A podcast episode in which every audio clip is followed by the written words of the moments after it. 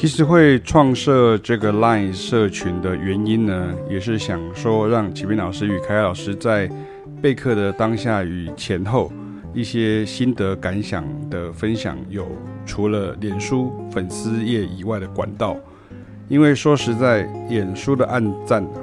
在我看来真的只是以阅而已啊，而网页文章的更新呢，除了旧文轮播以外呢。其实反而是随着我们的教学内容与讲堂主题而增添，所以换句话说，那个时序跟接收端呢，势必随着你有无参加我们的定期上课或者是爵士原理讲堂，而在获益有所深浅。你如果只有单看文章呢，会觉得老师没有讲完全，涵盖完全。殊不知呢，在讲堂当中，老师已经透过示范与讲解，把本来要用文字解释的处理完的啊，所以我才会说呢，网页上呢，网络上了哈，其实好多都是这种看起来盖棺论定的文章啊，在我看起来好像是外文资讯所浓起浓缩而成的这种翻译改写啊。如果你英文、日文很好啊，其实是这样做不难哦。比如说，如果你在讲 Antonio Carlos Jobim 的文章，那你依照以往杂志呢邀稿的习惯呢，大概一篇文章几千字就要讲完了哈，但实际上根本不可能讲完哦，顶多只能开个引子哦。那像我最近就以这个从新到旧的方式呢，把教学影片放到对岸的哔哩哔哩上啊，也会出现一个类似的状况，就是我只是讲一个方法，但是有的网友就会还要要求说，哎，他还有没有更完整的介绍啊，或是能够一部影片呢？就能够一网打尽音乐的奥妙之类的哈，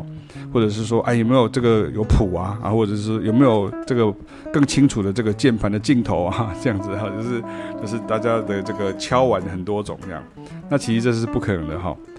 台湾讲敲碗的哈，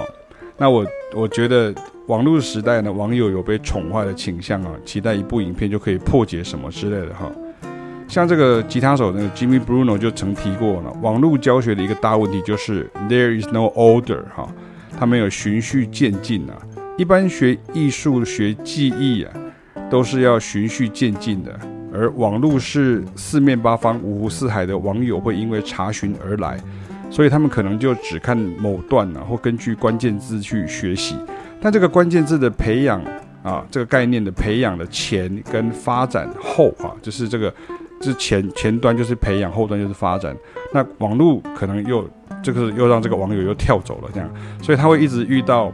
呃，这个金 Bruno 说他会一直遇到网友啊，吉他学生会问同样的问题。那这个我们也相当有经验呐，就是学生如果欠缺哪方面的素养或是知识与训练，那么到一个关键点呢，他就会出状况，而且很多是一样的状况。这个。Jimmy Bruno 呢，他其实是呃住在费城的一位资深的吉他手呢，爵士吉他手 Jimmy Bruno 呢，他教的方式跟我以前跟的美国爵士乐老师很像啊，也是跟 Barry Harris 很像啊。那我的老师叫 John Rocco 啊，他们都是那种正式的爵士乐教育兴起以前呢，在或者是变得过于学术导向、过于复杂之前呢，传统的学音乐的方法。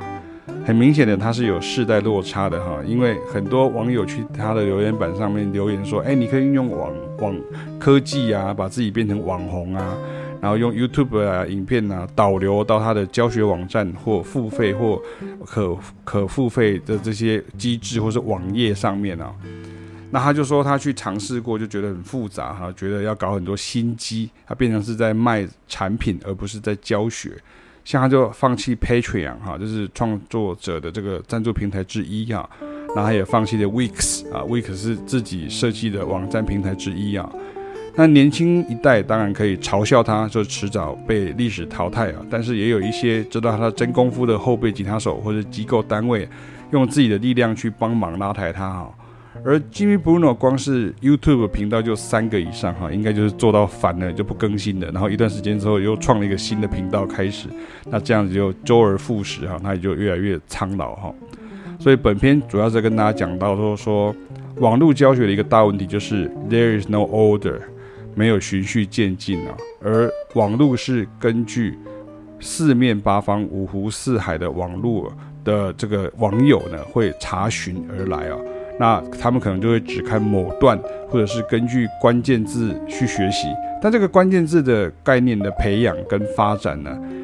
在这个之前跟之后呢，网友可能又跳走了哈，所以这就是